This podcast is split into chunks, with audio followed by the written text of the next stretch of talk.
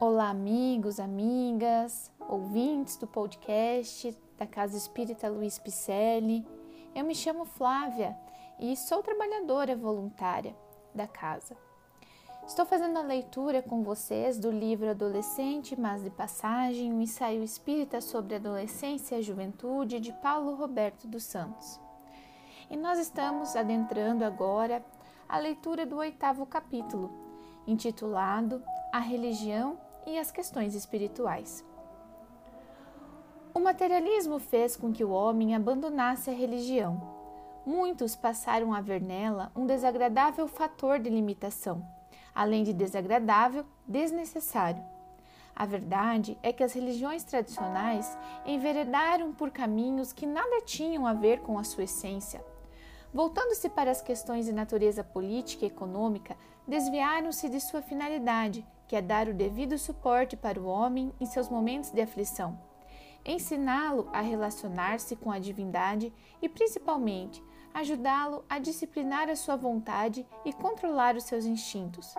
A religião tem, portanto, finalidade pedagógica.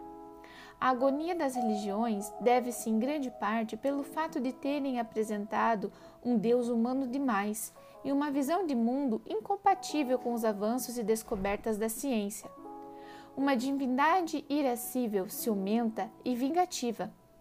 Foi contra esse Deus pequeno, mesquinho e de forma humana, reflexo de nossas paixões, que os filósofos do século XIX se rebelaram e acabaram por destruir. O problema é que não foi colocado nada em seu lugar e a humanidade, principalmente ocidental, passou a sentir-se órfã e agir como tal. Deus é uma necessidade psicológica dos seres humanos e uma realidade. A religiosidade é inerente a toda criatura humana. Uma religiosidade que, ao contrário do que pensam muitos, não é cultural. Precisamos reaprender a conceber Deus em todos os seus atributos superiores, tendo-o na figura de um Pai amoroso, justo e bom, como nos ensinou Jesus.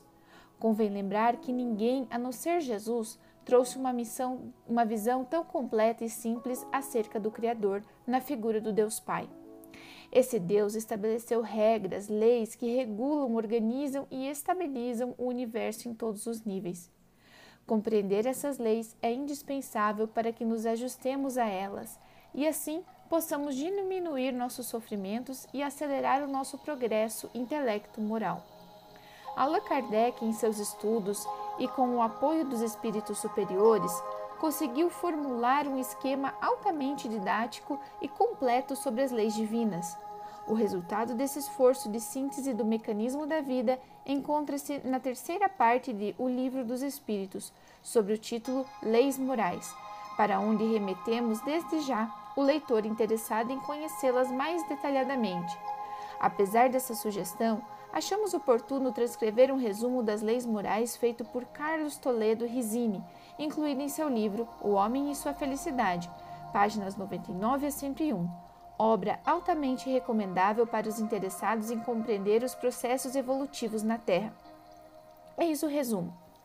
Lei de adoração consiste na elevação do pensamento a Deus por intermédio da oração.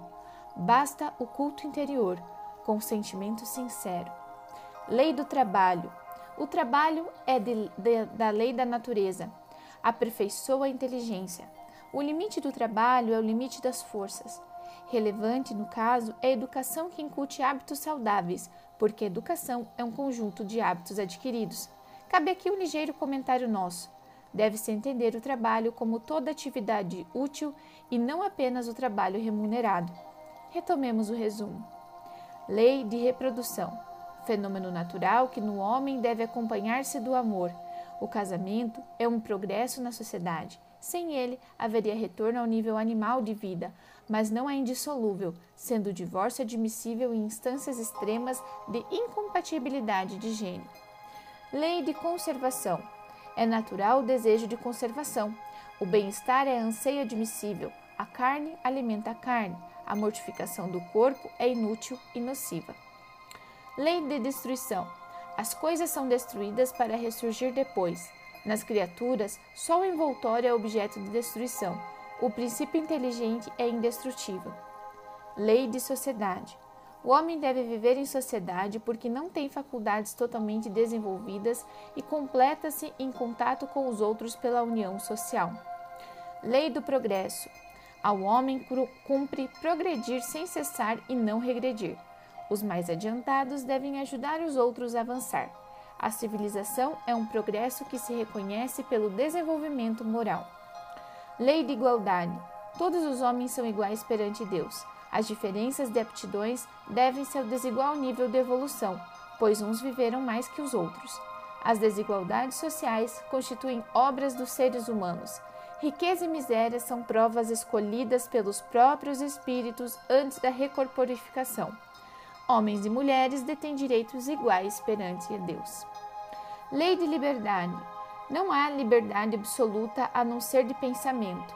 Ela é relativa ou condicionada, porquanto uns precisam dos outros e têm de respeitar os direitos alheios.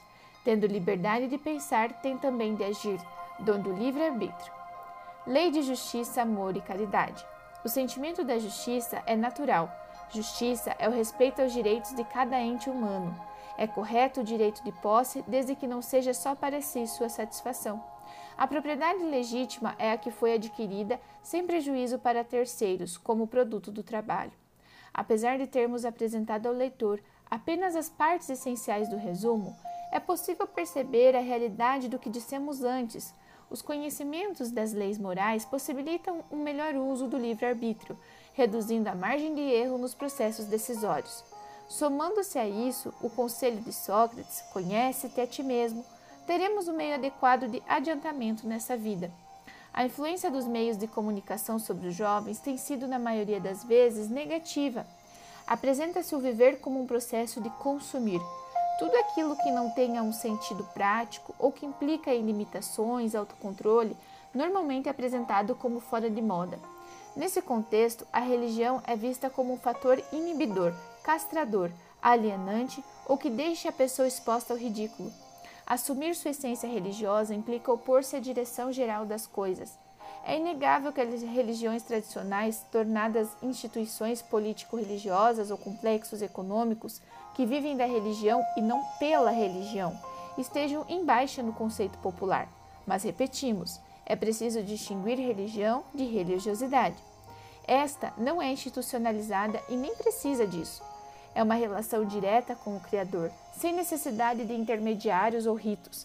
A melhor religião é aquela que torna melhor, e esta geralmente é uma concepção original, íntima. O adolescente, que antes de tudo, voltamos a lembrar, é um espírito reencarnado, também está sujeito àquilo que no meio espírita é chamado de perturbações espirituais. É comum trazermos para a vida atual os reflexos de nossos desatinos de vidas anteriores, incluindo-se aí eventuais desafetos. Pessoas que se sentem lesadas por algo que lhes fizemos e por isso assumem a postura de credores nem sempre compreensivos. Após os primeiros anos de vida na Terra, durante os quais estamos protegidos pelos pais e amigos, sob uma vestimenta física nova e com proteção espiritual específica, pode chegar a época de iniciarmos o período de aprendizado e reparação dos erros de outrora. Não é incomum que isso passe a acontecer já na adolescência, junto com as acomodações psicofísicas próprias da idade.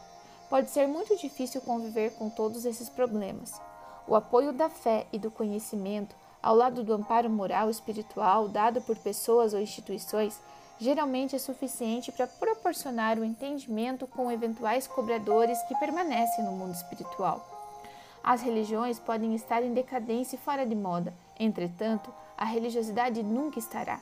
Se por um lado somos animais racionais, animais políticos, por outro, jamais deixaremos de ser seres religiosos, pois essa é uma condição intrínseca, um atributo congênito do ser humano.